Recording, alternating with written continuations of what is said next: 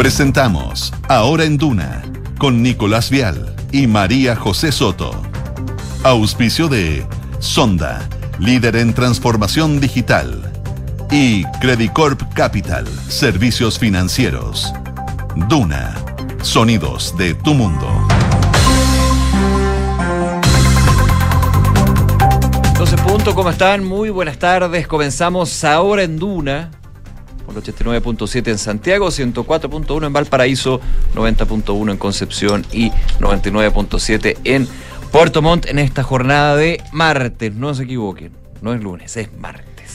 Más cerca para el fin, más cerca para el fin de semana. Oye, pero ¿qué- no va a estar fácil. ¿Cómo está? estás, José? Bien, pues, Oye, bien. rara esta semana, rara. Hace rato que venimos con semanas raras, la verdad, entre tanto feriado entre medio. Y la verdad es que fue un fin de semana, además, bien, bien intenso, la verdad.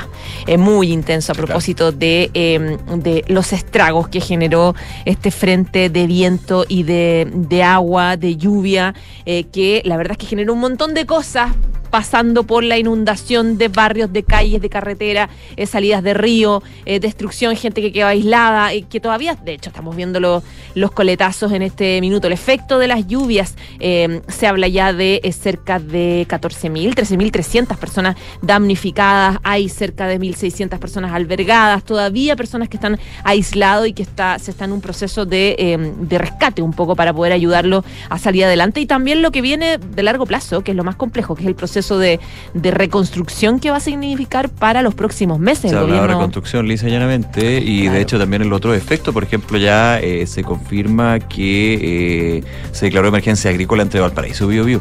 Sí. Hay también un efecto para las fuentes de ingreso de los que en algunos casos lo perdieron todo, entonces hay que abordarlo de distintas ópticas. Y en comunas donde es la principal forma de subsistencia. O sea, perdón, claro, en comunas y regiones como la región la del Maule, y la Higgins. agricultura campesina, Exactamente. la que no tiene espalda como para... Como para soportar esto, que, que ya Sí, decían ellos que venían desde la pandemia, eh, con problemas importantes en el tema de, de- de las cosechas, en el tema de, de avanzar un poco en eso. Y claro, este- esta inundación de varios, varios, varios eh, eh, parcelas, cultivos en general que se destruyeron por completo, eh, genera mucha preocupación, no solamente lo que pasó ahora de inundación de casas, sino de lo que viene en el futuro. A esta hora hay 12 grados de temperatura, se espera en la región metropolitana una máxima de 16 grados. Llegó el frío nuevamente. Llegó el frío nuevamente. No hay, por lo menos en Santiago, por ejemplo, eh, atisbo de lluvia o de chubasco nuevamente. En Valparaíso, parecido. Eh, hoy día, por ejemplo, en Rancagua llovió un poquitito, lo mismo en Talca, pero en esa zona centro-sur eh, no hay pronóstico de lluvia, tampoco en Chillán. En Concepción también llovió un poquito durante, durante la, la mañana, lo mismo en Temuco, pero, pero para los próximos días no existe un pronóstico claro de, de- de lluvia, la Claro. verdad. Eh, más al sur, por ejemplo, en Valdivia, sí va a llover de nuevo. Hoy día un poco llovía, pero va a llover de nuevo eh, durante el día jueves. Hay pronóstico en, en Valdivia y en Puerto Montt. Sí, eh, ojo que eh, la, la situación del tiempo da un, un respiro, un descanso para justamente los trabajos que se tienen que desarrollar, especialmente en el, el Biobío Ñuble, eh, también Talagante, aquí en la región metropolitana, hay sectores que están bien afectados.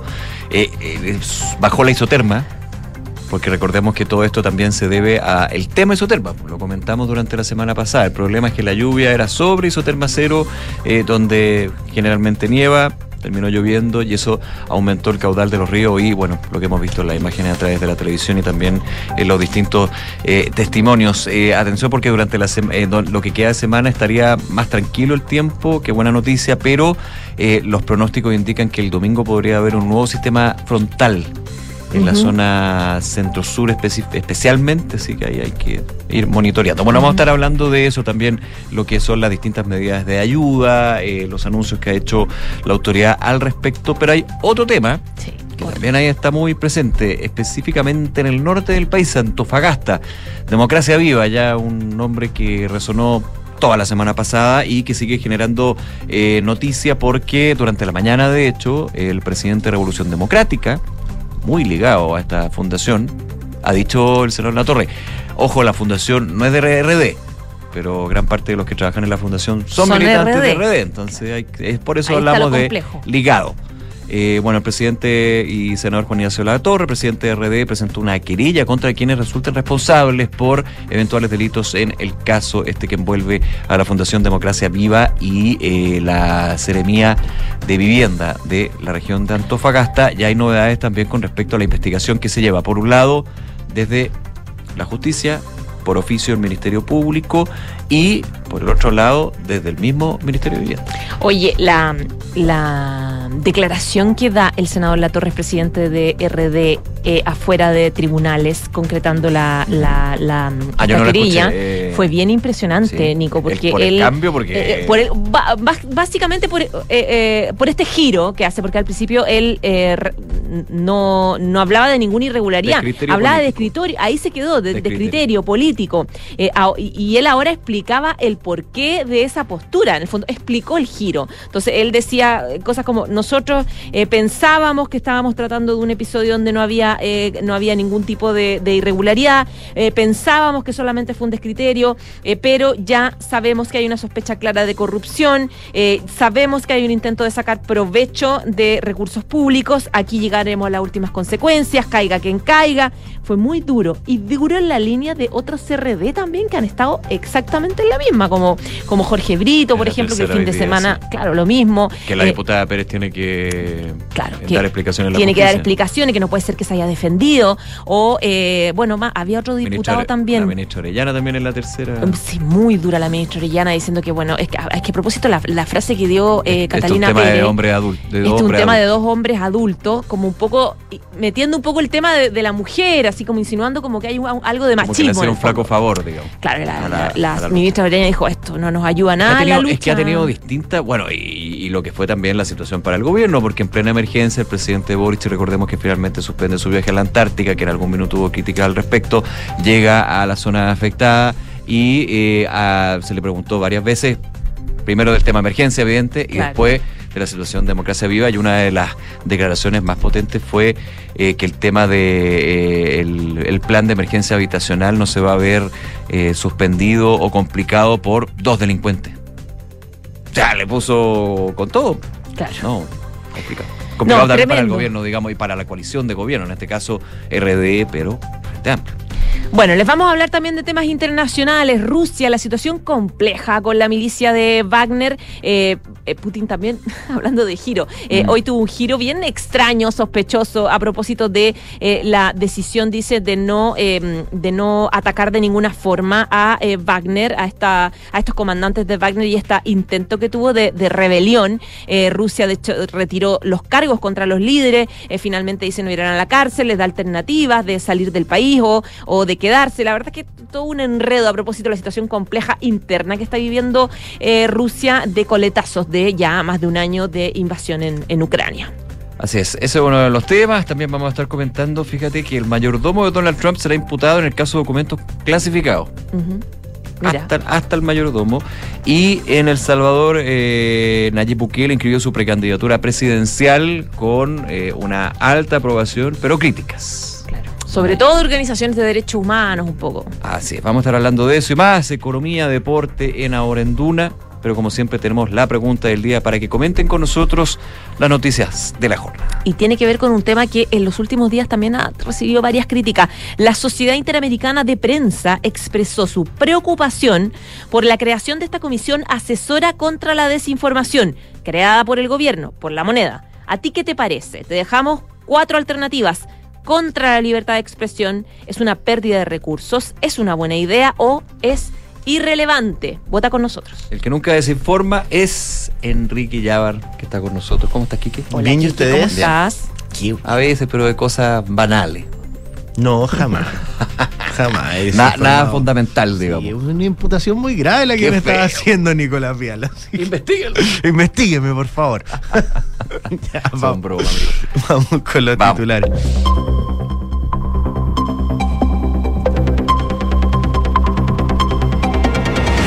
Revolución Democrática presentó una querella por el caso Ceremi Democracia Viva. El presidente del partido, el senador Juan Ignacio Latorre, dijo que hay sospecha de corrupción y reconoció que a diferencia de los primeros días, hoy en el partido tienen más antecedentes. El ministro de Vivienda y Urbanismo, Carlos Montes, se trasladó durante la tarde de hoy a la región de Antofagasta para reunirse con el fiscal jefe de la zona, Cristian Aguilar, para poder proporcionar los antecedentes que maneja la cartera sobre los millonarios convenios celebrados entre el Servio de la región y la Fundación Democracia Viva. El ministro adelantó que es bien probable que el gobierno presente una querella y que serían hasta el minuto seis personas involucradas.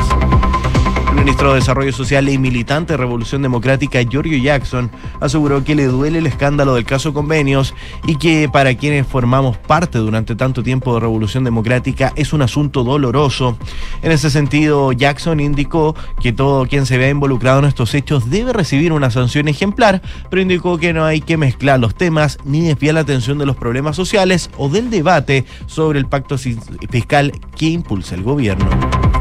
La presidenta del Partido Socialista, Paulina Badonovich, cuestionó que la oposición utilice el denominado caso convenios y acusó que a la derecha le vino como anillo al dedo la situación, ya que llevan semanas negándose a hablar sobre el pacto fiscal. En ese sentido, Badonovich indicó que esto le sirve de excusa perfecta, pero reconoció que la situación también hace un daño muy grande a la credibilidad de las instituciones y de la política. El ministro de Agricultura, Esteban Valenzuela, anunció la decisión de decretar emergencia agrícola entre las regiones de Valparaíso y el Biobío, producto del intenso sistema frontal que causó estragos en distintas zonas del país. La decisión se informa luego de una reunión en la sede del Ministerio de Agricultura, encabezado por Valenzuela, y la cual participaron representantes de la INDAP, la Comisión Nacional de Riego, ODEPA y CONAF. Diputados de la bancada UDI, Juan Antonio Coloma, Natalia Romero y Marco Antonio Zulantay llamaron al presidente Gabriel Boric a revocar el decreto que busca crear la Comisión Asesora contra la Desinformación, luego de que esta semana la Sociedad Interamericana de la Prensa decidiera manifestar su preocupación por la iniciativa impulsada por el Ejecutivo. Los parlamentarios gremialistas aseguraron que si el presidente realmente siente un compromiso por la democracia, hoy mismo debería cancelar y suspender esta comisión. Durante esta jornada fueron reportados altercados en la cercanía del Liceo de Aplicación en la comuna de Santiago. Según informa Carabineros, un grupo de personas vestidas con overoles blancos salió desde el establecimiento educacional lanzando objetos contundentes y tratando de quemar un bus del transporte público. Por el momento, personal de Carabineros ha contabilizado al menos 38 bombas Molotov que han sido lanzadas en las inmediaciones del lugar. El mandatario de Bielorrusia, Alexander Lukashenko, aseguró que la amenaza de un nuevo conflicto mundial nunca ha estado tan cerca como hoy.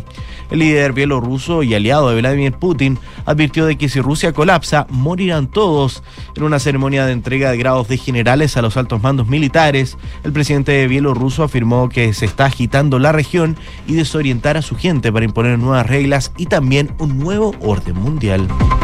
La Corte Penal Internacional anunció hoy y autorizó al fiscal Karim Khan a reanudar su investigación sobre la presunta comisión de crímenes de lesa humanidad en Venezuela, al considerar que los procesos penales internos de Caracas no reflejan suficientemente el alcance del caso y hay periodos de inactividad inexplicables.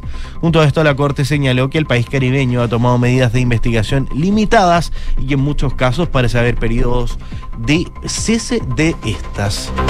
Nayib Bukele inscribió su precandidatura presidencial en El Salvador pese a las críticas que lo tachan de inconstitucional. El mandatario que goza de un amplio respaldo popular buscará la reelección de la mano de su vicepresidente Félix Ulloa. Y en noticias del deporte, Lawrence Vigorú es oficialmente el arquero del Burnley de la Premier League. El chileno de 29 años jugará la máxima división del fútbol inglés por las próximas tres temporadas. Gracias, Quique. Gracias a ustedes. Vamos en un rato, 12 de la tarde con 13 minutos. Vamos actualizando un poco la información que va eh, entregando cada cierto cada ciertas horas en APRED de respecto del reporte de las personas eh, que se han visto afectadas por este sistema frontal, eh, frontal de los últimos días en la zona centro-sur del país, en varias regiones del país.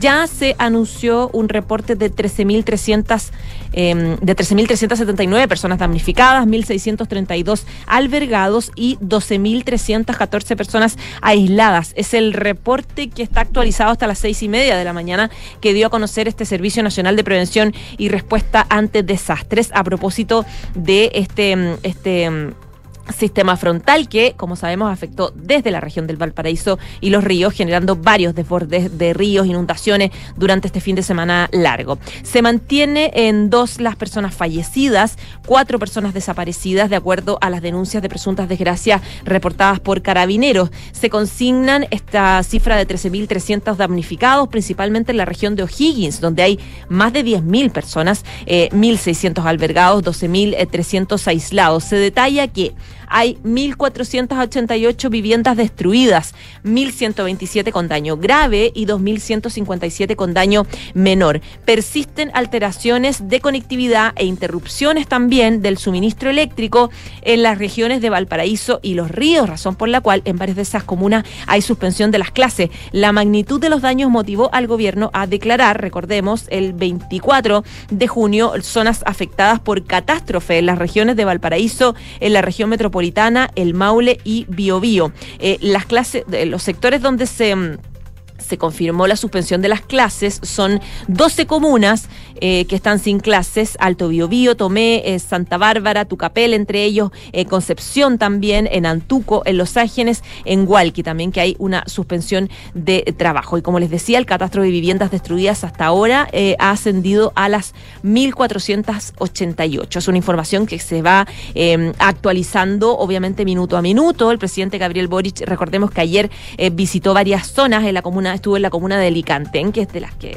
estuvieron más afectadas, que quedó totalmente inundada luego del resborde del río Mataquito eh, y que generó esos estragos. Y ahí se anunció, por ejemplo, la eh, eventual, o que se está reflexionando, creación de una persona que esté encargada del proceso de, reconstrucción que viene de aquí en adelante. Lo dijo el presidente Gabriel Boric, dicho que lo estaban evaluando y que probablemente dentro de las próximas, de los próximos días se va, se iba a anunciar algo al respecto.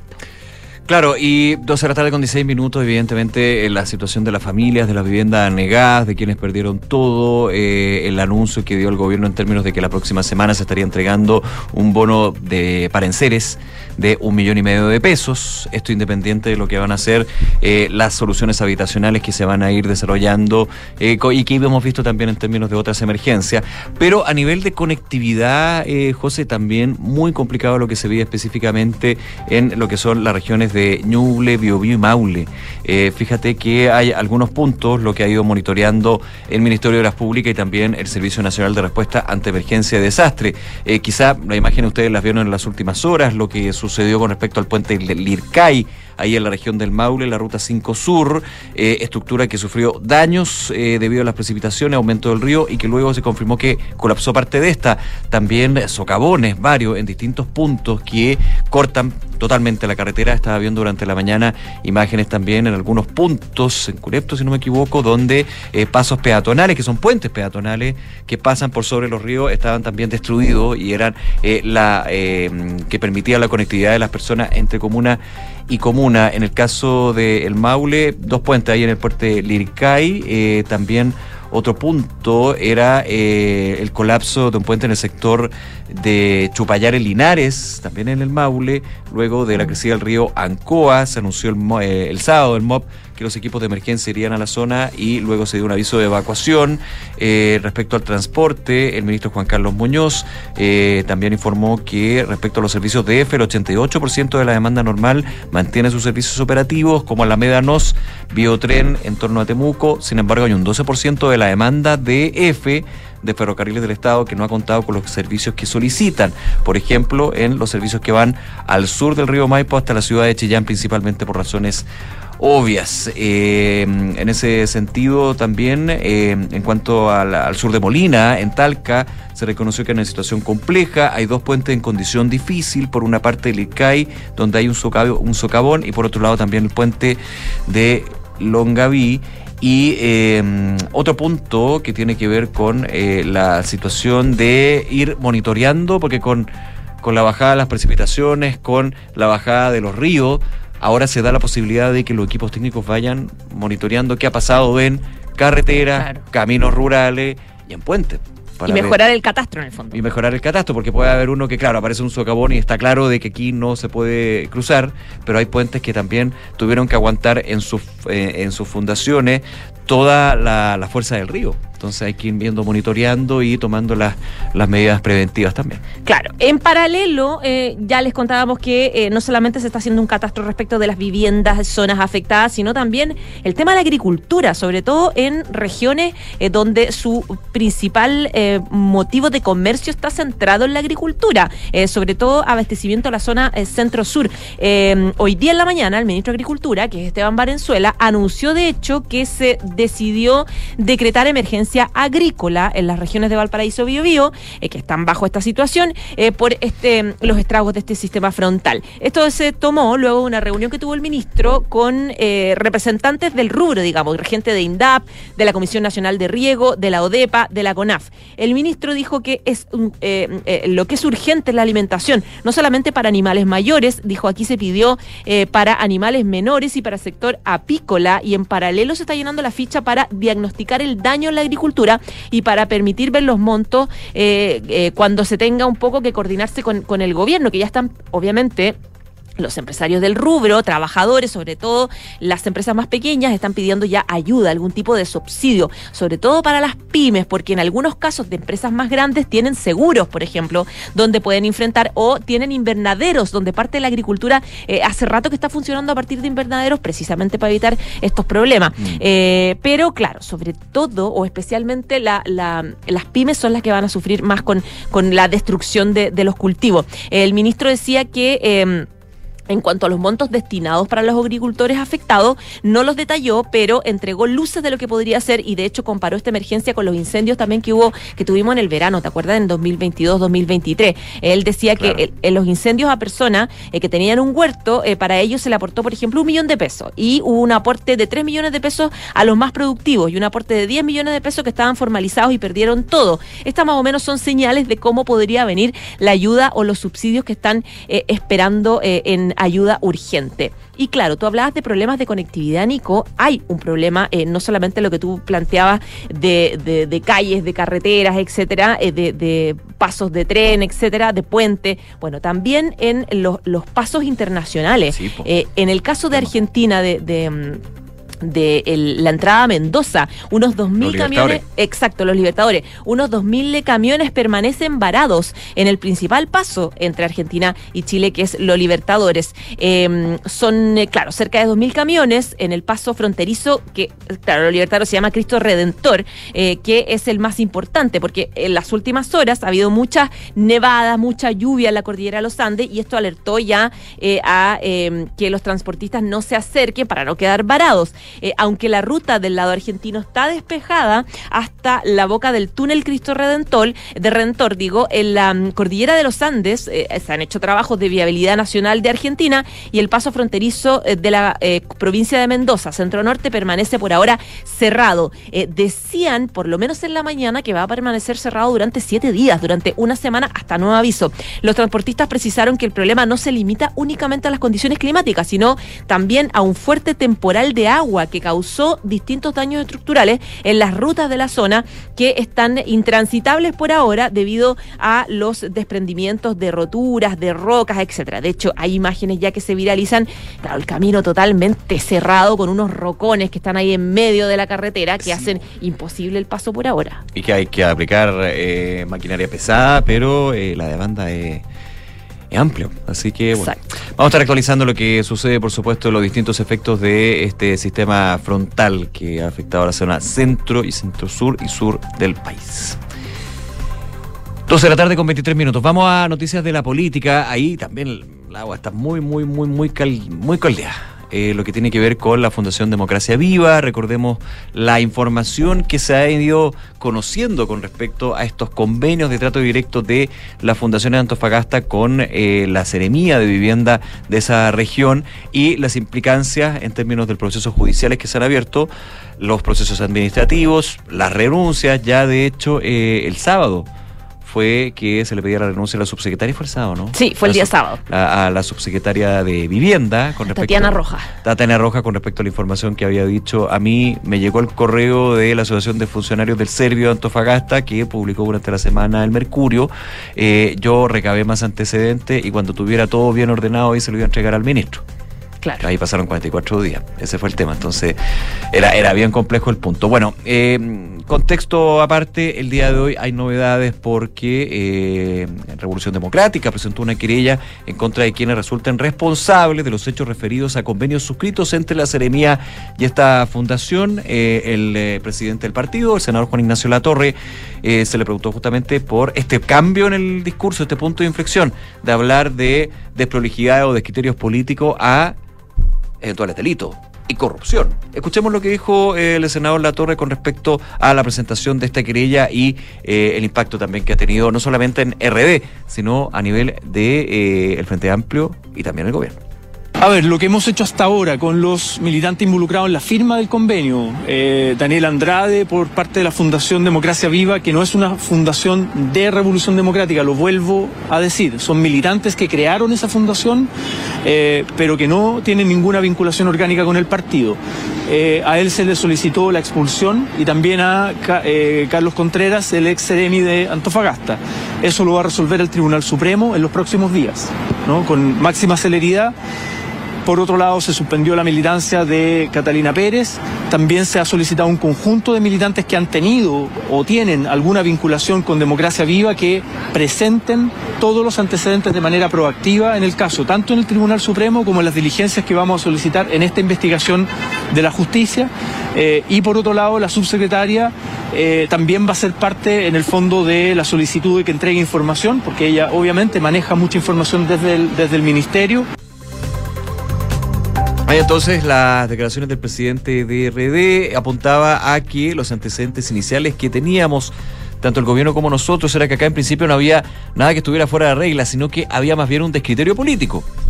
Es el primer, primer eh, la primera declaración pública, digamos, que se hizo desde el gobierno y también desde RD. Pero dice la Torre, en la medida que se van conociendo más antecedentes, hay ya sospecha de delitos y obviamente por eso entra la fiscalía. Eh, se le preguntaba también con respecto a la... mm, claro, requerido por la interpelación que la oposición anunció para el titular de vivienda. Ah, yo no sabía que había ya, ya vientos de interpelación. Lo venían hablando desde el, desde el fin de semana antes, un Ya, curso bueno. de, de comisión investigadora y todo lo No, com- esa va a ir sí o sí. Esa va a fijo, dice. Esa va fijo. La interpelación, sí, que recordemos que la interpelación no lo confundamos, es importante esto con acusación. Claro, eh, eh, es un plazo previo, es, un- es Pero- como un emplazamiento pero- político que se le hace al. Pero al al- final la interpelación parte con democracia viva y puede terminar con distintos temas y es una se interpela al secretario de Estado. Hay un tema político ahí inmerso, pero bueno, eso ya es otra discusión.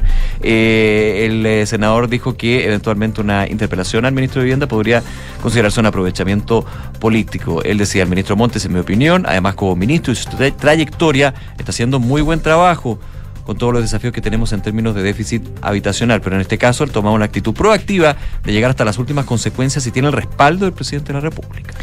Claro, eh, no solamente eh, estaba el senador Latorre ahí con, eh, siendo más duro respecto de, este episodio, sino que también harta gente de RD, la verdad que está eh, con una depresión tremenda y planteando muchos reparos, sobre todo a la actitud de Catalina Pérez, a la diputada, eh, a la que, no sé, pues por ejemplo, el diputado Jorge Brito, en la entrevista que dio a la tercera, donde dice, no solamente llegaremos a las últimas consecuencias, sino que plantea de Catalina Pérez que ella va a tener que responder ante la justicia, algo que eh, la Torre también planteó en, en esta conferencia y él de hecho dijo, queremos que, sabemos que ella va a colaborar en esta investigación porque queremos que se limpie su imagen. Pero recordemos que tiene suspendida su militancia en tanto.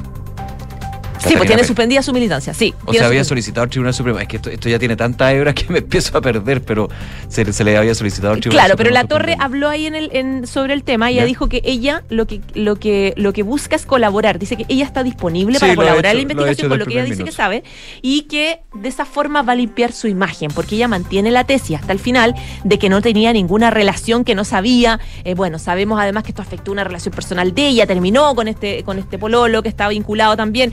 Eh, por lo tanto se va enredando la cosa y va perdiendo cada vez más respaldos de sus pares. También, además de Brito, eh, el diputado Jaime Sáez de eh, RD, en una entrevista que da ex antes, dice que em, al principio apoyaba a Catalina Pérez, pero después dijo plantear una inocencia de Plaro fue un error cuestionando la, defensa de ella inicial. Y habló del tema, claro, un fundador, de hecho, del, de de RD, que es Giorgio Jackson, el actual ministro de Desarrollo Social, eh, que em, dio una entrevista en T13 donde él decía, reconoce que ha sido súper doloroso, eh, porque dentro de las mismas cosas que nos congregaron en RD, tiene que ver también la lucha con los episodios de corrupción que había y que había en general en la política. Entonces, claro, él plantea que están pasando un momento muy duro, dice, esto definitivamente marca un antes y un después en RD, estamos pasando por la prueba más dura desde que existimos, pero él plantea que está plenamente convencido de que se va a lograr salir adelante porque la corrupción no tiene ni tendrá espacio en nuestras filas, dice Giorgio Jackson.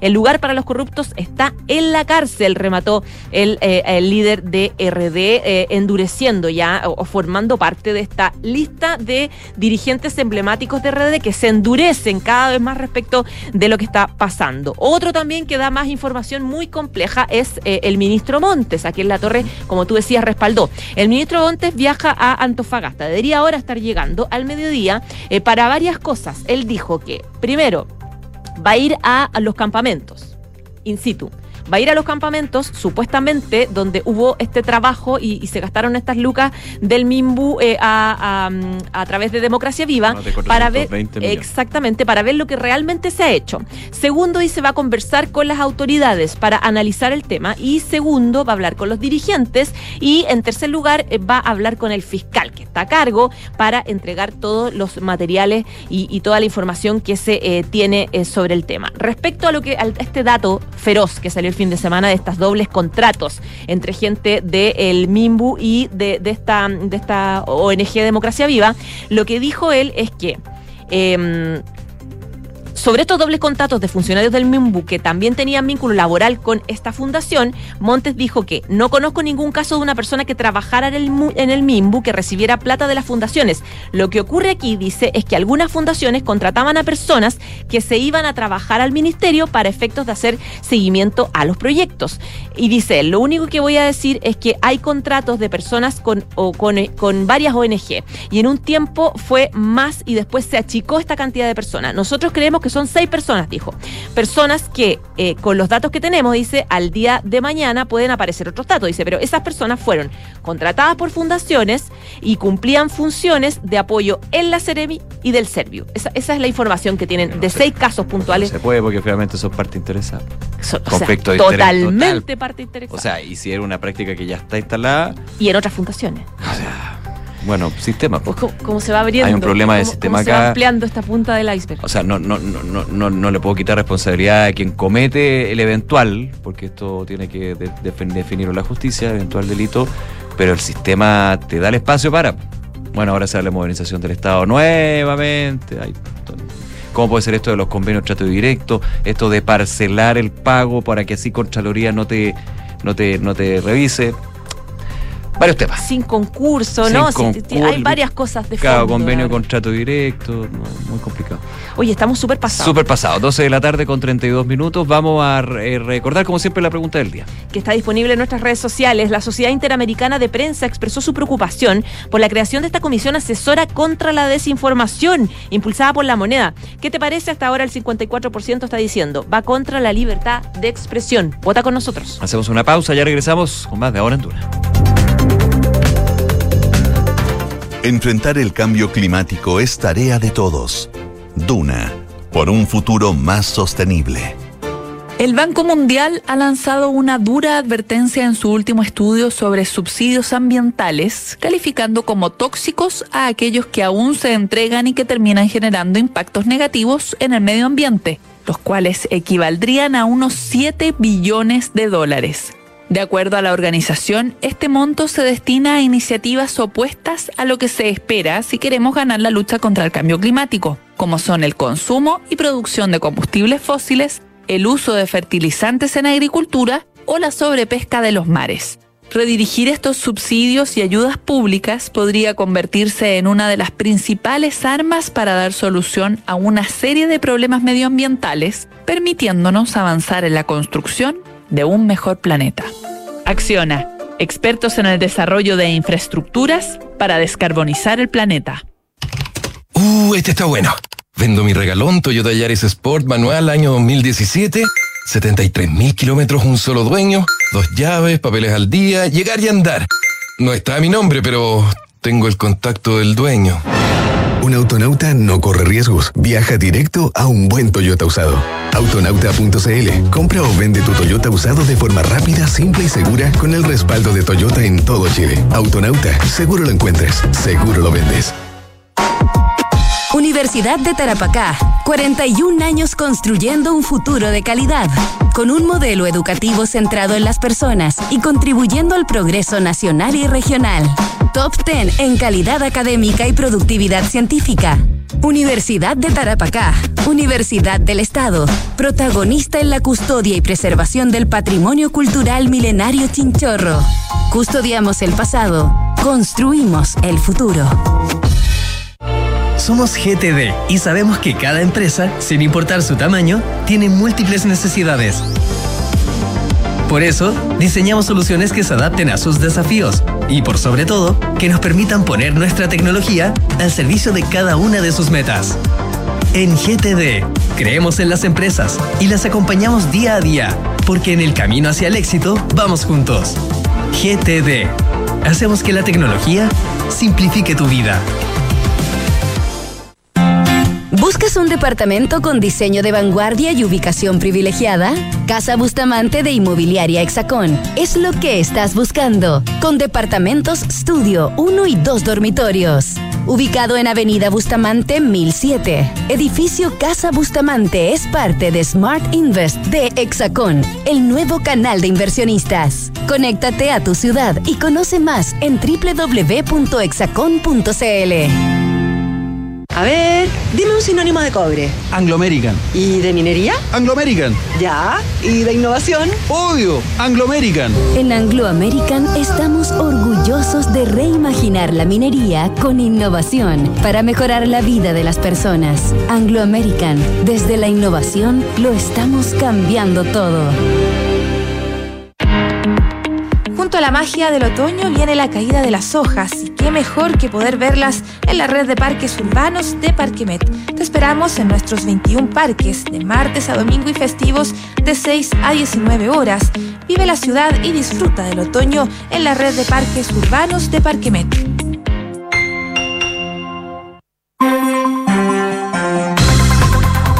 De la tarde con 37 minutos, estás en Duna y en Ahora en Duna revisamos las principales noticias del mundo. Nos vamos a Rusia, que está en el centro de la noticia, luego de que las autoridades anunciaran el cierre de una investigación criminal sobre la rebelión armada liderada por el jefe de los mercenarios, eh, Yevgeny, Yevgeny Prisgin, sin prestar cargos contra él ni contra ninguno de sus participantes. El Servicio Federal de Seguridad Rusa, o FSB, indicó que su pesquisa determinó que los implicados en el motín cesaron sus actividades dirigidas a cometer delito, por lo que el caso no seguiría adelante. Este anuncio fue un giro en los sorprendentes acontecimientos de los últimos días que eh, representaron la mayor amenaza hasta la fecha que había tenido el presidente Vladimir Putin en plena guerra en Ucrania eh, que ya va más de un año, 16 meses. Eh, por lo tanto, era un atisbo de eh, un conflicto interno que estaba por instalarse en el régimen del presidente ruso. Durante el fin de semana, el Kremlin se había comprometido, de hecho, a no procesarlo, a este líder de em, de este grupo de mercenarios y a sus combatientes luego de que el jefe del grupo Wagner, un contratista militar privado, detuvo la rebelión el sábado luego el presidente Vladimir Putin los calificara de traidores. La pena por organizar un motín armado es de hasta 20 años de cárcel y que este líder de Wagner salga indemne supone un claro contraste con la forma en que el Kremlin ha tratado a quienes participan en estas protestas. Claramente aquí hubo, o por lo menos atisbos de una suerte de negociación para poder eh, paliar un poco la crisis. Muchos opositores rusos han recibido largas sentencias de cárcel que cumplen en colonias penales conocidas por sus durísimas condiciones. El paradero de este jefe de Wagner sigue o seguía siendo un misterio eh, durante esta jornada. El Kremlin dijo que se exiliaría a la vecina Bielorrusia, pero eh, ni él ni las autoridades del país todavía confirman esta información. Eh, Belarusi Hagum, que es un proyecto independiente de seguimiento militar bielorruso, dijo que un avión privado que suele utilizar este líder de Wagner aterrizó cerca de Minsk el martes en la mañana. La oficina de prensa de este mm, este jefe militar de 62 años no respondió de inmediato un pedido de comentarios. El autoritario eh, presidente de Bielorrusia, Alexander Lukashenko, un aliado próximo a Putin, que eh, medió contra este jefe eh, de, de, Wagner para frenar el levantamiento, no mencionó por ahora el paradero de este magnate en un discurso que dio. Lukashenko, quien ha gobernado su país con mano de hierro durante 29 años, reprime de forma implacable la disidencia y depende de las ayudas del respaldo político que le dé permanentemente Moscú y presentó la rebelión como un último incidente en el largo enfrentamiento entre el ministro ruso de Defensa y el líder de Wagner. Una enemistad que se avivó por momentos y que este jefe de Wagner eh, dice que su, re, su, revuelta lo que era, eh, pretendía era derrocar a este ministro de Defensa ruso, eh, pero claro, lo que trata de poner el gobierno ruso a partir de dar garantías a la gente de Wagner es poner paño frío y eh, frenar algo que en algún minuto parecía una rebelión. Claro, eh, de hecho el mismo Putin eh, tuvo declaraciones durante el día de hoy y hablaba de una guerra civil. Y lo dijo dirigiéndose a eh, los servicios de seguridad rusos y también el ejército de ese país, agradeciéndoles por frenar una guerra civil durante la rebelión armada de 24 horas de el grupo Wagner. Eh, esto lo aseguró el presidente Vladimir Putin, a la vez que el presidente de Bielorrusia, que tiene mucho que ver en esta historia, Alexander Lukashenko, eh, que medió entre el grupo Wagner y eh, el Kremlin, advirtió los riesgos para todo el planeta si Moscú colapsa, que ya lo he dicho en otras ocasiones con respecto a lo que ha sido la invasión a Ucrania. ¿Qué es lo que dijo Putin para complementar lo que tú comentabas? Ustedes protegieron el orden constitucional, esto uh -huh. le dice al ejército y a los organismos de seguridad rusos. Ustedes protegieron el orden constitucional, la vida, la seguridad y la libertad de nuestros ciudadanos, salvaron nuestro país de conmociones, detuvieron una guerra civil. Esto eh, con los distintos representantes, según el presidente Putin, los militares y agentes de los servicios de inteligencia cortaron el camino a la rebelión, cuyo resultado inevitable hubiera sido el caos. Eso sí, hay que tener atención en esto porque fueron horas de mucha tensión, pero no hubo intercambio de disparos. Claro. Qué bueno, qué bueno que así sea, digamos, en cualquier situación. Ni a mi peor enemigo, pero, pero ahí no hubo un enfrentamiento entre las fuerzas rusas y este grupo de mercenarios. Era como al estilo Guerra Fría. No había ningún intercambio, pero cualquier situación, cualquier movimiento podía dejar la grande. Eh, decía Putin también, en esta situación actuaron con precisión, coordinadamente, mostraron con hechos su fidelidad al pueblo de Rusia y a su juramento militar, mostraron su responsabilidad ante el destino de la patria y su futuro recordando que los uniformados garantizaron el trabajo de los principales centros de mando, las instalaciones estratégicas, incluidas las de defensa, dijo Putin, la seguridad de las zonas fronterizas y la retaguardia. No tuvimos que retirar unidades de la zona de la operación militar especial que es así como habla el presidente Putin y, el Kremlin de la invasión a Ucrania, la operación militar especial, que también era un tema en términos de que en algún minuto eh, desde eh, Rusia se temía, por lo que se ha informado, de que tuvieran que redestinar tropas en Ucrania o en los sectores fronterizos de Ucrania y Rusia para poder eh, aplacar esta embestida del grupo de mercenarios. Así que eso finalmente no se tuvo que dar, esto tras las negociaciones que hizo Lukashenko para que el líder de Wagner claro, estuviera como mediador. Como mediador en este caso. Vuestra decisión y coraje, junto con la consolidación de toda la sociedad rusa, jugaron un enorme y definitivo papel en la estabilización de la situación, dijo Putin. Las personas que se vieron implicadas en la revuelta vieron que el ejército y el pueblo no estaban de su lado. En tanto, el presidente de Bielorrusia dijo como hoy Ah, bueno, aseguró que la amenaza de un nuevo conflicto mundial nunca ha estado tan cerca como hoy y advirtió que si Rusia colapsa, morirán todos. Tranquilito. ya. No, de hecho dice, si Rusia se derrumba, quedaremos bajo los escombros y moriremos todos. Te quedó para adentro la frase de Lukashenko. Claro, exacto. Sí. 12 del día, 43 minutos. ¿Seguimos con Bukele? Ya. Ya, vamos con Bukele. A propósito de este, este presidente del Salvador que inscribió su precandidatura presidencial en medio de varias críticas, no solamente internas, sino del mundo, eh, respecto de algunas violaciones a los derechos humanos y per democracia en El Salvador, este país centroamericano. El presidente Nayib Bukele se inscribió como precandidato para participar en las elecciones de febrero del próximo año, 2024, en lo que va a buscar gobernar el país por otros cinco años, pese a que, de hecho, algunos especialistas en constitución dicen que se, está prohibida la reelección. Eh, según eh, en su cuenta de Twitter, eh, el presidente anunció que comunicamos al pueblo salvadoreño que el presidente Bukele y el vicepresidente Félix Ulloa ya están inscritos como precandidatos para presidente y vicepresidente para el partido más grande del Salvador. Nuevas ideas son invencibles, dicen eh, en, su partido político Fuerza Política en la cuenta de Twitter. En septiembre de 2022, Bukele ya había anunciado que buscaría la reelección un año después de que la Sala de lo Constitucional de la Corte Suprema de Justicia, designada por sus aliados del Congreso, lo habilitaran para poder postularse. La Constitución actualmente prohíbe la reelección presidencial. Pero Bukele va a optar de todas formas por eso, eh, debido a que esa sala emitió una resolución en la que interpretó que un artículo de la Carta Mag- Magna sí permite que el presidente participe en la contienda por una segunda ocasión y que va a ser el pueblo el que tome la decisión final. La sala del Tribunal Supremo, que como les decimos estaba compuesta por eh, eh, colaboradores, por cercanos a Bukele, eh, espera dar cumplimiento a la resolución y eh, el tribunal afirmó que acataría entonces la decisión. Según abogados constitucionalistas, la postulación de Bukele viola al menos cuatro artículos de la Constitución del Salvador, entre ellas que eh, el periodo presidencial tiene que ser de cinco años y comenzará a terminar el día primero de junio. Según el abogado, por ejemplo, Eduardo Escobar, de la organización no gubernamental eh, Acción Ciudadana, eh, Bukele no tiene derecho a reelegirse en esta regla, sino que lo hace, eh, lo hace y es contrario a la Constitución. El abogado Rubén Sarona, también eh, de la organización Civil Resistencia Ciudadana,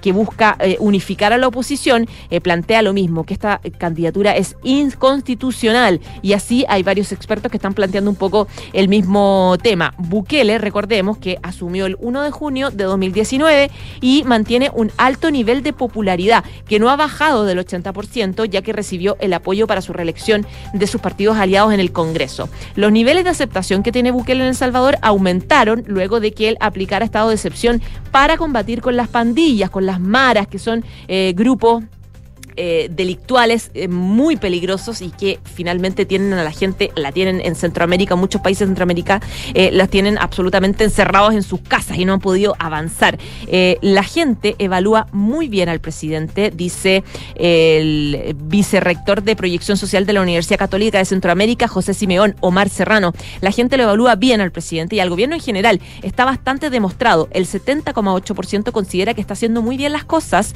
El 72% cree que la imagen del presidente ha mejorado. El 97% cree que la violencia ha disminuido. El 81% cree que el régimen de excepción ha ayudado mucho a controlar la delincuencia, que, eh, claro, como les decía, tiene al- a, a los ciudadanos en El Salvador, los tenía en, los últimos, en la última década sin poder tener una vida, digamos, totalmente encerrados en sus casas con estos eh, eh, aumentos terribles de la delincuencia. Y las acciones que han sido muy cuestionadas por organizaciones de derechos humanos, sobre todo fuera del Salvador, son dentro del Salvador aplaudidas porque les da cierta paz y tranquilidad. Así que este, mm, a pesar de las críticas y de que lo consideran inconstitucional, este presidente Bukele ya inscribió su precandidatura para las elecciones del próximo año.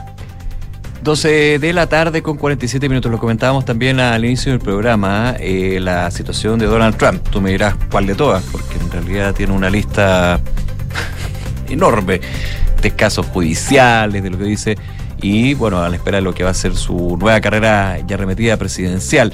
Bueno, eh, fíjate que no solamente afecta a Trump, sino también a su círculo. Ya sucedió con las acusaciones a sus hijos, a- aparte de, de- de su círculo de hierro, abogado, bueno, un abogado que era su más cercano en la campaña, pero que finalmente terminó escribiendo un libro revelando varias cosas sobre, ya ahí salió lo de Stormy Daniels también en algún minuto.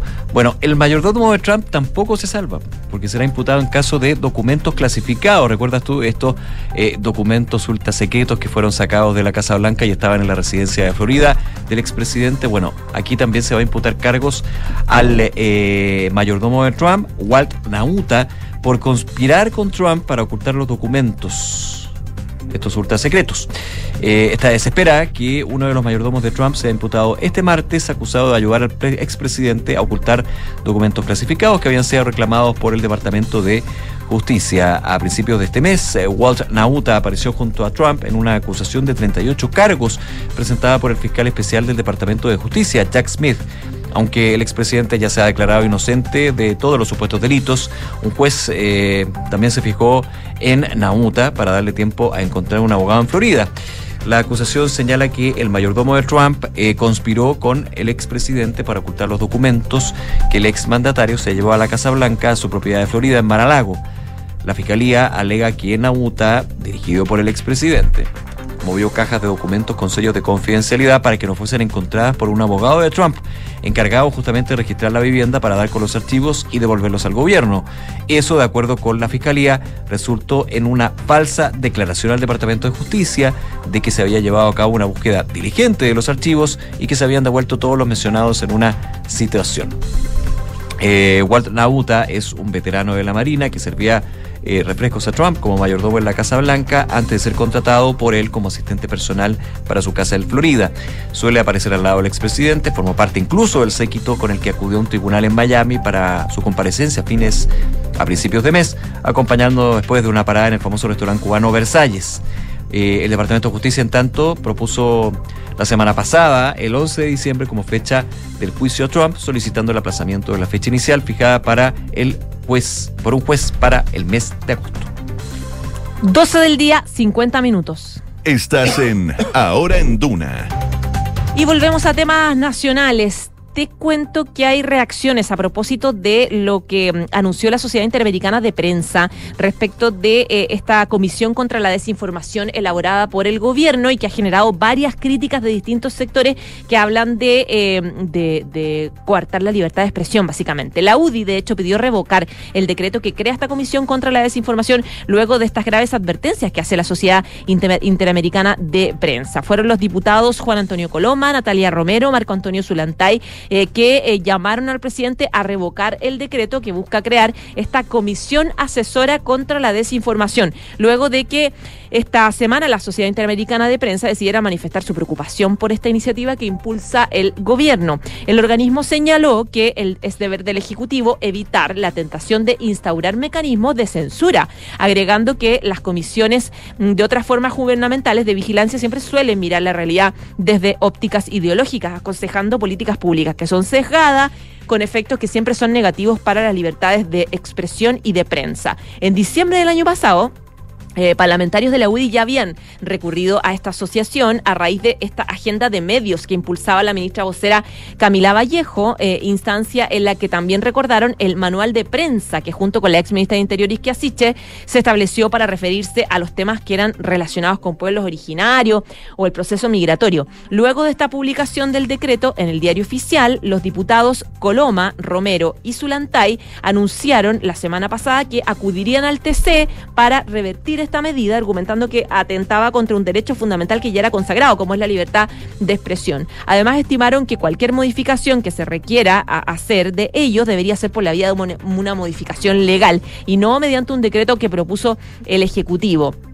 De hecho, los diputados dijeron que eh, eh, las graves advertencias que acaba de hacer la Sociedad Interamericana de Prensa eh, confirman todas las críticas que se han hecho al gobierno, porque durante más de un año han demostrado su absoluta obsesión por replicar los mismos modelos dictatoriales, dijeron los diputados, de otros países, donde por medio del control de medios y una limitación de la libertad de expresión buscan censurar a quienes piensan distinto a ellos. Es el reclamo que hace entonces los diputados del gremialismo que piden revocar este decreto que crea la Comisión contra la Desinformación. Una comisión que sería liderada por la ministra de Ciencia, que también eso ha generado dudas porque el tema de desinformación, información, combate a las fake news ha sido llevado más bien por la ministra Vallejo. Claro. No, por, es, por la Secretaría. General de, de Gobierno. Eh, y eso también es como. Hay toda una explicación. Hay una entrevista. El, eh, este- estos, estos, estos días, estos días feriados, como que me, me traspapelan totalmente la memoria. Creo que es la tercera el día sábado a la ministra de Ciencia. O el viernes. Hablaba justamente de lo que era eh, el objetivo que tiene esta comisión, pero que ha generado críticas desde distintos sectores, entre ellos la oposición.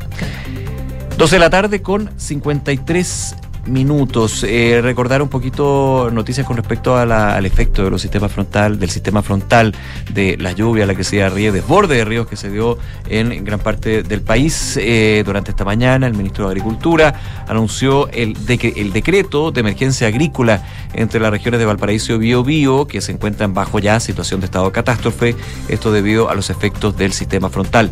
La decisión se informó luego de una reunión eh, en el Ministerio de Agricultura encabezada por el ministro Valenzuela y en la que participaron representantes de INDAP, eh, la Comisión Nacional de Riego, DEPA y la Corporación Nacional Forestal. El ministro Esteban Valenzuela dijo que lo urgente es la alimentación.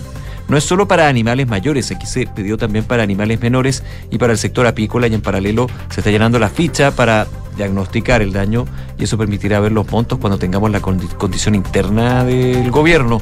En cuanto a los montos destinados a agricultores afectados, no se detallaron, pero se entregaron luces de lo que podría ser comparando la emergencia con los incendios del verano 2022-2023. Tampoco cuantificó la afectación porque una emergencia que sigue ahora ya con la posibilidad de ir los equipos en terreno a ver los lugares donde hasta hace ayer no podían llegar producto de la crecida de río y también con la baja de los ríos, que es relevante. Eh, dentro de una semana, decía, tendremos un catastro más detallado.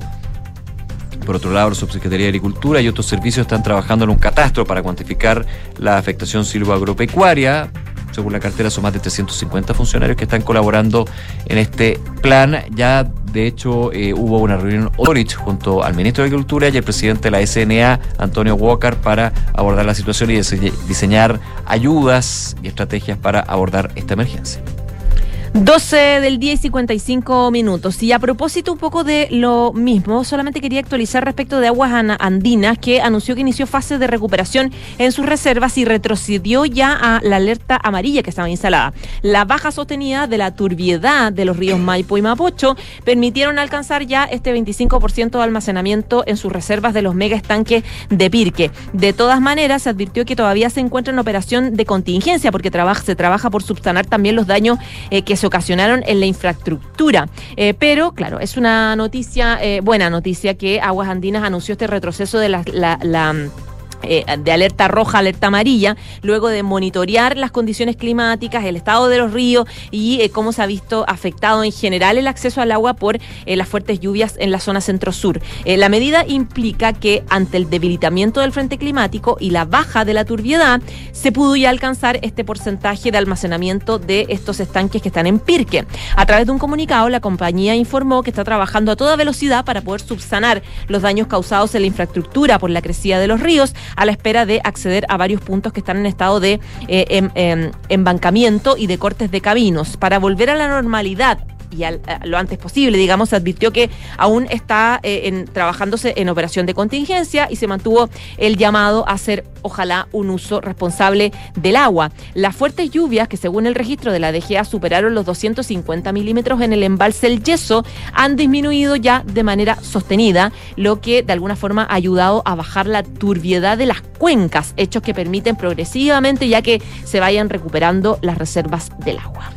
Claro, y también ir dimensionando lo que puede suceder, porque aquí hay un, no sé si un- una alerta en términos de que esto, este tipo de intensidad y fenómeno, insisto, la clave acá, las lluvias sobre la isoterma cero, eh, con el- este fenómeno del niño o super niño, como ya están catalogando algunos, se va a dar más constantemente.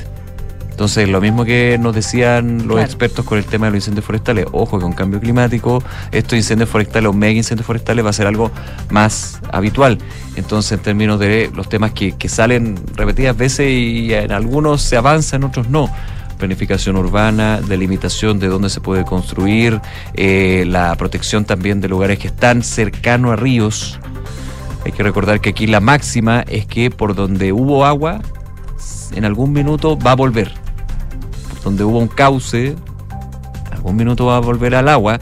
Y aquí hay varios temas en términos de también eh, la construcción en lugares que no se debe, eh, lugares que también por temas de, la topografía o del desarrollo urbano, rural, eh, y explotación se ha ido cambiando, así que ese es un tema a tener en consideración, y pero evidentemente ya en unos días, porque aquí lo que hay que atender es la emergencia, las más de 1.400 eh, los más de 13.000 personas en este caso que han sido afectadas y la que se puede seguir aumentando en términos también de este tema que yo comentaba de eh, la afectación silvo-agropecuaria.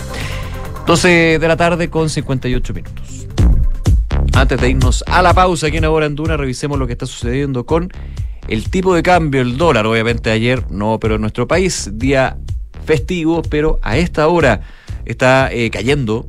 7 pesos con 20 centavos, una baja porcentual de 0,89%, con lo cual se ubica en los 798 pesos con 75 centavos. Ya el día viernes había cerrado en 805 pesos con 70 centavos, cae con fuerza casi 7 pesos por debajo de la barrera de los 800 pesos el dólar aquí en Chile.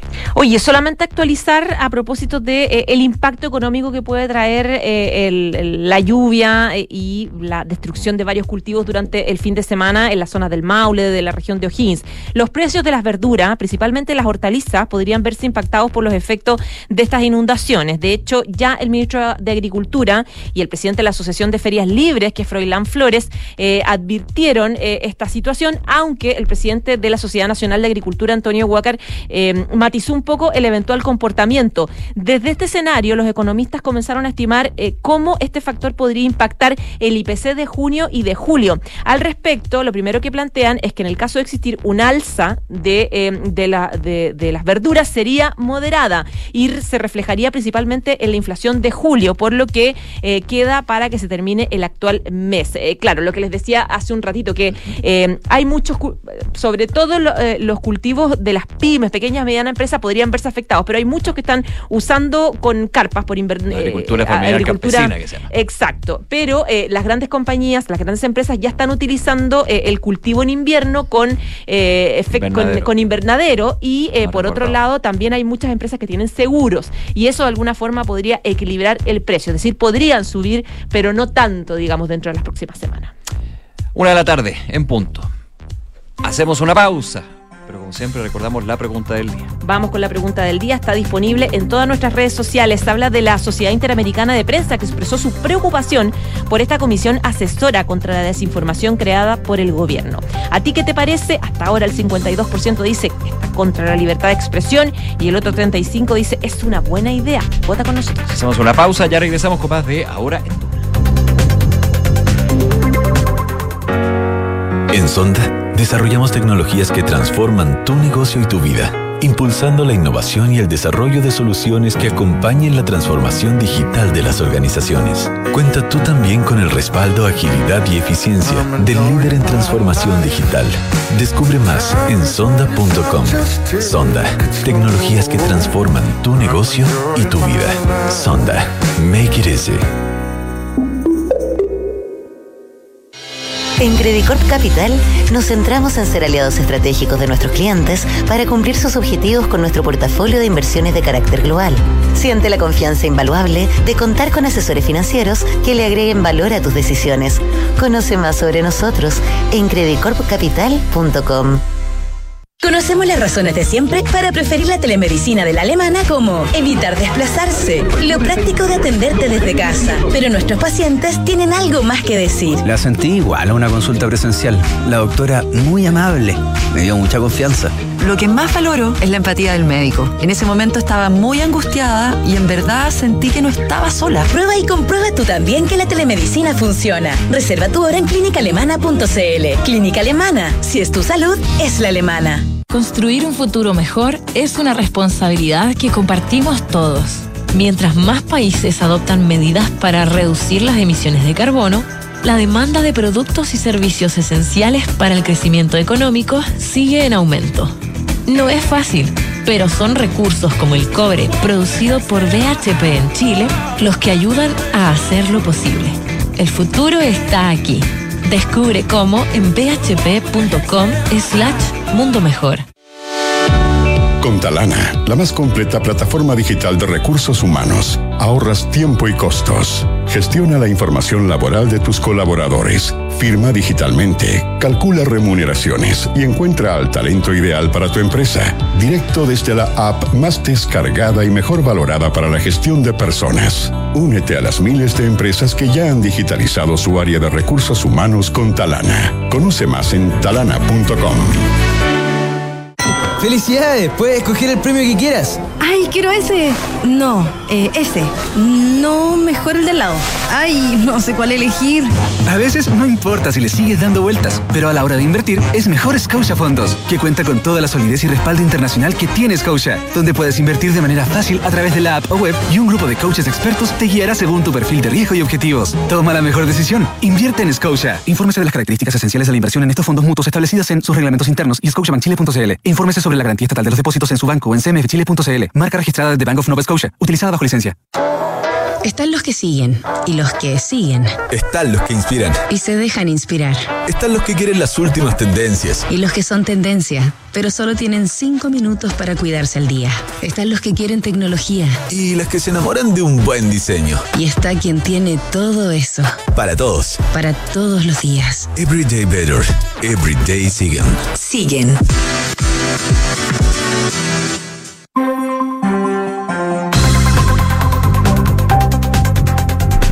Una de la tarde con cinco minutos. Estamos en Ahora en Duna, revisando las principales noticias de este día martes. No se equivoquen, es martes, no lunes. Yo me lo estoy diciendo a mí mismo, ¿ah? sí, suena eso. No es chiste. Estamos con los titulares, la revisión y el resumen de las noticias con Enrique Llávar. El ministro de Vivienda y Urbanismo, Carlos Montes, viajará esta tarde a la región de Antofagasta para reunirse con el fiscal jefe de la zona, Cristian Aguilar, para poder proporcionar los antecedentes que maneja la cartera sobre los millonarios convenios celebrados entre el Servio de la región y la Fundación Democracia Viva. El ministro adelantó que es bien probable que el gobierno presente una querella y que hasta el minuto serían seis personas involucradas en el hecho. Revolución Democrática presentó una querella por el caso Ceremi y Democracia Viva. El presidente del partido, el senador Juan Ignacio Latorre, dijo que hay sospecha de corrupción y reconoció que a diferencia de los primeros días, hoy en la colectividad tienen más antecedentes. El Ministerio de Hacienda, a través de una declaración pública, respondió al planteamiento de la CPC, donde le cerró la puerta a cualquier alza impositiva, planteando que el foco debería estar puesto en el crecimiento económico y por esa vía recaudar. A través del escrito, el jefe de la billetera fiscal, el ministro Mario Marcel, señaló que la generación de mayores ingresos fiscales a través del crecimiento no es suficiente. Ministro de Agricultura, Esteban Valenzuela, anunció la decisión de decretar emergencia agrícola entre las regiones de Valparaíso y el Biobío, producto del intenso sistema frontal que causó estragos en distintas zonas del país. La decisión se informó luego de una reunión en La Moneda, encabezada por el ministro Valenzuela, en la que participaron representantes de INDAP, la Comisión Nacional de Riesgo, ODEPA y CONAF. El alcalde de Alicante, Marcelo Fernández, pidió evitar el turismo de desastre para evitar atochamientos en medio de las labores de limpieza tras la inundación por el desborde del río Mataquito. Recordemos que Alicante fue una de las comunas más afectadas por el sistema frontal que afectó la zona centro-sur del país, que quedó prácticamente compleja bajo el agua. Al respecto, el alcalde Fernández indicó que ya están iniciando una nueva etapa las labores, reconociendo eso sí que el agua ha demorado en bajar. Los diputados de la bancada de la UDI, Juan Antonio Coloma, Natalia Romero y Marco Antonio Zulantay, llamaron al presidente Gabriel Boric a revocar el decreto que busca crear la Comisión Asesora contra la Desinformación, luego que esta semana la Sociedad Interamericana de Prensa decidiera manifestar su preocupación por la iniciativa impulsada por el Ejecutivo. Los parlamentarios gremialistas aseguraron que si el presidente realmente siente un compromiso por la democracia, hoy mismo debería cancelar y suspender esta comisión. La Corte Suprema de los Estados Unidos se pronunció hoy en contra de dotar a los congresos estatales de competencias para redibujar circunscripciones y regular elecciones a nivel federal, lo que se conoce como la teoría de la legislatura estatal independiente. La idea que ha tomado fuerza principalmente los seguidores del expresidente Donald Trump fue desechada por seis votos contra tres, luego de la decisión de la máxima instancia judicial de Carolina del Norte, que había anulado una redistribución electoral aprobada a nivel estatal. Nayib Bukele inscribió su precandidatura a presidencial en El Salvador pese a las críticas que lo tachan de inconstitucional.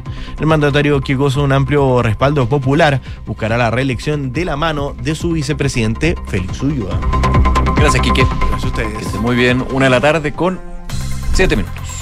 Vamos con las noticias del día. Hasta el Centro de Justicia llegaron esta mañana la directiva de RD, de Revolución Democrática, con la finalidad de presentar una querella en contra de quienes resulten responsables por eventuales delitos en el marco de este escándalo de convenios suscritos entre la Ceremi de la Vivienda Antofagasta y la fundación ligada a este partido Democracia Viva. Luego de la presentación, el timonel de la tienda, el presidente de la tienda, que es también eh, senador, eh, Juan Ignacio Latorre, abordó el giro del partido frente a un caso que involucra a un grupo de militantes de RD. Esto debido a los convenios por un total de 426 millones de pesos entre el Servio de la región de Antofagasta, liderado por el entonces Carlos Contreras, que era ex jefe de gabinete de la diputada Catalina Pérez, y la Fundación Democracia Viva, que fuera presidida y fundada también por eh, el ex pololo de la diputada, que era Daniel Andrade. Eh, otra figura de RD eh, cuestionada es la ahora subsecretaria de la Vivienda, Tatiana Rojas, a quien el presidente Gabriel Boric le pidió la renuncia en estos días. Lo que dijo el senador Latorre fue, vamos a colaborar con la justicia hasta llegar a las últimas consecuencias. Y claro, él reconocía que en una primera etapa, con los antecedentes que tenían, eh, estimaban que eh, todo estaba en regla, que era eh, una fundación más de las otras 10 fundaciones que prestaban servicio a Antofagasta y que por lo tanto no había un cuestionamiento legal, sino que era un descriterio político, decía él.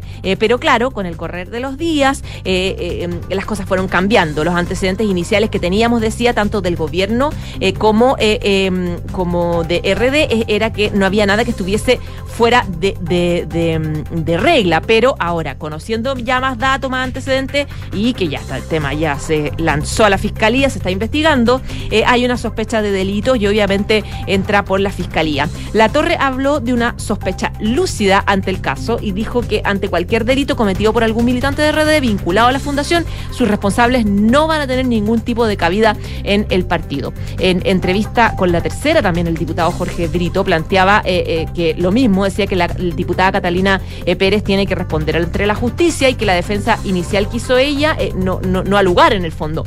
Se sumó lo que recordabas tú, lo que dijo la ministra de la Mujer y Equidad de Género, que dijo que la diputada Pérez le hacía un flaco favor a la lucha de las mujeres al deslindar responsabilidades en dos hombres adultos, que fue la primera defensa que hizo eh, la diputada Catalina Pérez. Esto en alusión a esta intervención que había hecho la semana pasada para acordar el caso. Por lo tanto, va poco a poco la diputada eh, perdiendo el respaldo también de los principales dirigentes de de la tarde con 10 minutos. En otro tema, ¿recuerdas que el miércoles la CPC mandó esta declaración pública donde cerró la puerta a cualquier tipo de alza de impuestos? Esto es lo que es la discusión del pacto fiscal, de eh, la insistencia del gobierno en términos de la reforma tributaria en el Senado en este caso, y planteaba en este comunicado a la CPC que el foco debe estar puesto en el crecimiento económico y recaudar a través de esta vía, más que aumentar impuestos. Ellos exponían además que un punto de crecimiento económico permite allegar 800 millones de dólares en recursos al Estado. Bueno, ha llegado carta. Respuesta de Hacienda del Ya. ministro Mario Marcel a la declaración pública que emitió el miércoles la CPC. Dice lo siguiente, el potencial de generación de mayores ingresos fiscales a través del crecimiento y ganancias de eficiencia no es suficiente para financiar dichos gastos en las magnitudes y plazos requeridos, lo que hace necesario que se complementen con una reforma tributaria cuya magnitud y contenido debería resultar del mismo proceso de diálogo en torno al pacto fiscal. En tal sentido, lamentamos la negativa de la CPC a discutir estas materias, dice esta declaración pública que eh, publicó Hacienda, firmada por el ministro de Hacienda, Mario Marcel, que de hecho está en Toronto, en Canadá, con el eh, Chile Day. Eh, en ese sentido, eh, también dice lamentamos la negativa de la CPC a discutir estas materias y refuerza el mensaje diciendo que el dimensionamiento del potencial aporte del crecimiento económico y la eficiencia del gasto público a la generación de espacio fiscal no debe ser materia de intuiciones o supuestos, sino producto de un análisis técnico riguroso y confiable. Eh, eh, argumenta también y dice que en paralelo con la discusión de propuestas de iniciativas concretas, iniciaremos un ejercicio técnico independiente que permite identificar, a partir del análisis comparado de experiencias internacionales y locales, su potencial efectivo de generación de recursos fiscales. El Ministerio de Hacienda valora toda proposición e iniciativa que contribuya a elevar el crecimiento y el buen uso de los recursos públicos, como ha demostrado, por ejemplo, la agenda de productividad. No obstante, apuntan en esta declaración pública, insisto, firmada por el Ministro de Hacienda, la importancia intrínseca de las materias cuando se trata de integrarse a un pacto que busca movilizar recursos para el financiamiento de gastos prioritarios como el aumento de la PGU, reducción de listas de espera y otros que demandan volúmenes importantes de recurso. La carta apunta a que, eh, como Ministerio de Hacienda, como gobierno en este caso, esperan que la negativa a discutir aumentos de impuestos a la luz de la situación de las empresas no impida que la CPC conozca, opine y haga sugerencias respecto a la creación de incentivos tributarios, a la inversión, formalización y productividad, modificaciones a la tributación a altos ingresos personales, reducción de exenciones, entre otros. La respuesta entonces del Ministerio de Hacienda al gobierno a lo que fue la declaración que hizo el miércoles la CPC, esto en medio de las conversaciones para llegar a un pacto fiscal. Sí.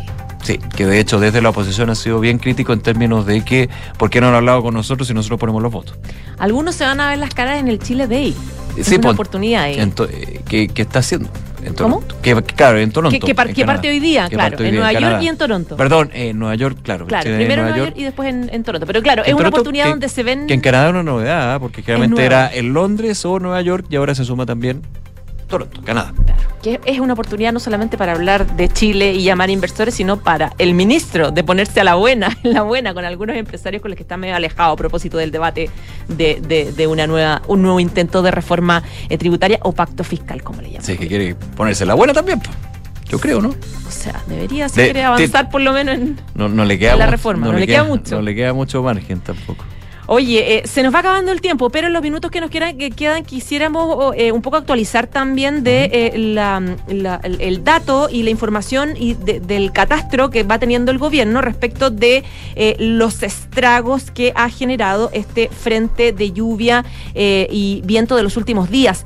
La Senapred reportó 13.379 personas damnificadas producto de este episodio. Esto fue de cifras actualizadas esta mañana que dio a conocer este Servicio Nacional de Prevención y Respuesta ante Desastres, Senapred, a propósito del sistema frontal que afectó las regiones de Valparaíso hasta los ríos, generando desbordes de ríos, inundaciones durante este fin de semana, eh, fin de semana largo.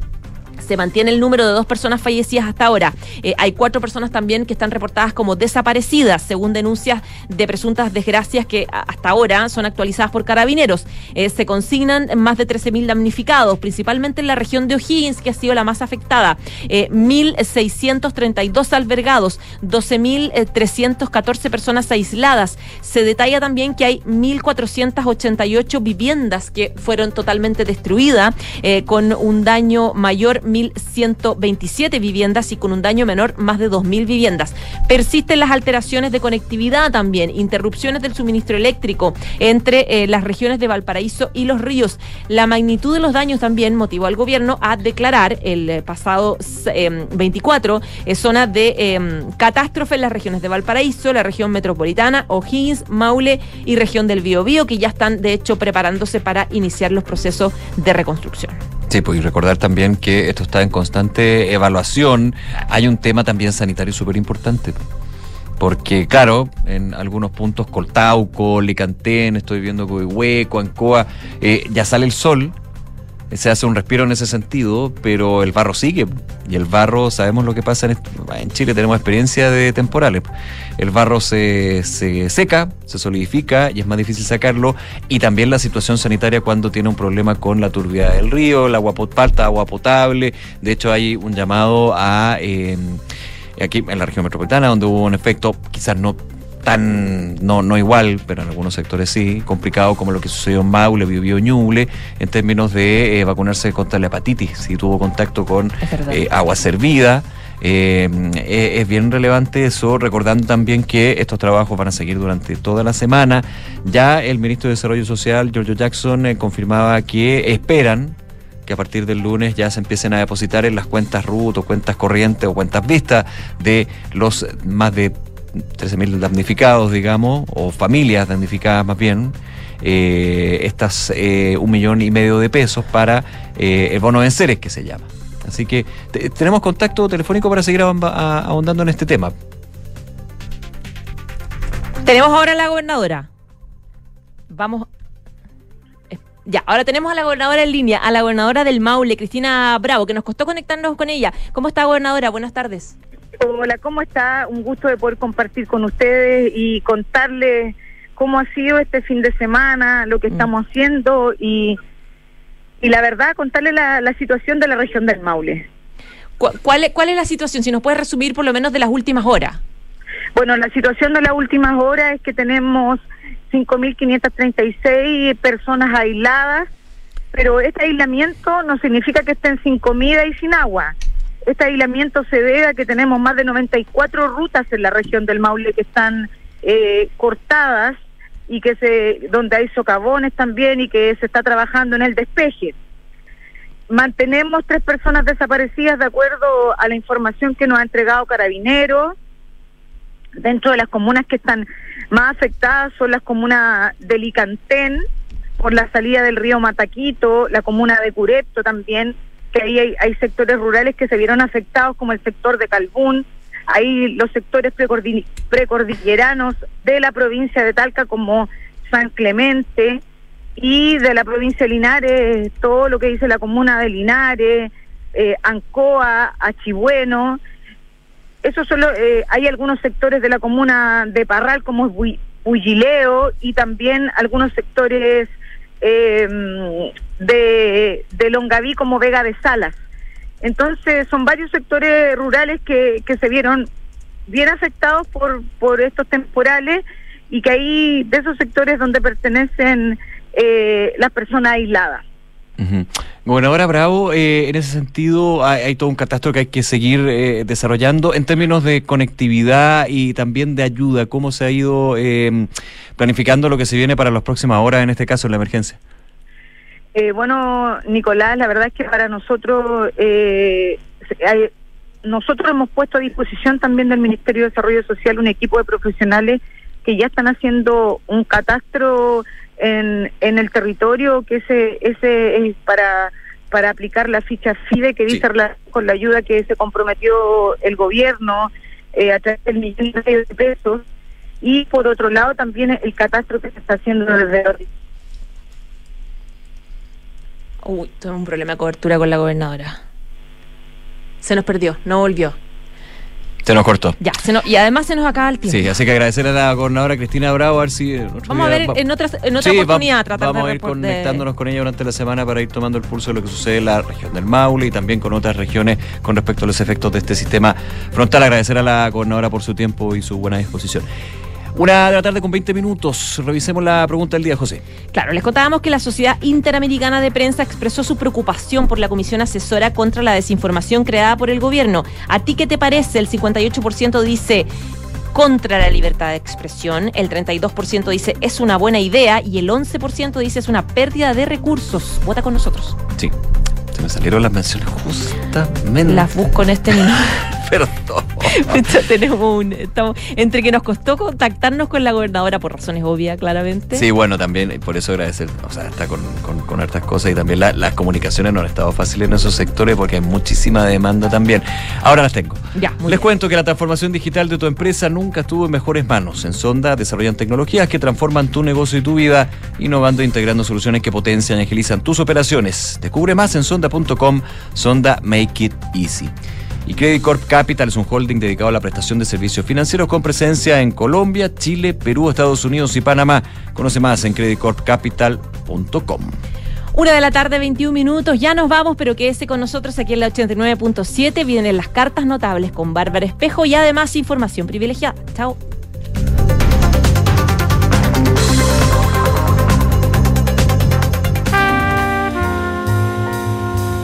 ¿1860